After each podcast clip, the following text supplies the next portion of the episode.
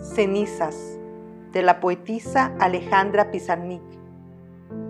Hemos dicho palabras, palabras para despertar muertos, palabras para hacer un fuego, palabras donde poder sentarnos y sonreír. Hemos creado el sermón del pájaro y del mar, el sermón del agua, el sermón del amor. Nos hemos arrodillado y adorado frases extensas como el suspiro de la estrella, frases como olas, frases como alas. Hemos inventado nuevos nombres para el vino y para la risa, para las miradas y sus terribles caminos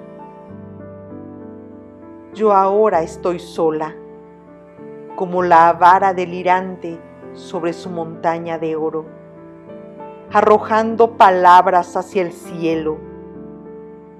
Pero yo estoy sola y no puedo decirle a mi amado aquellas palabras por las que vivo.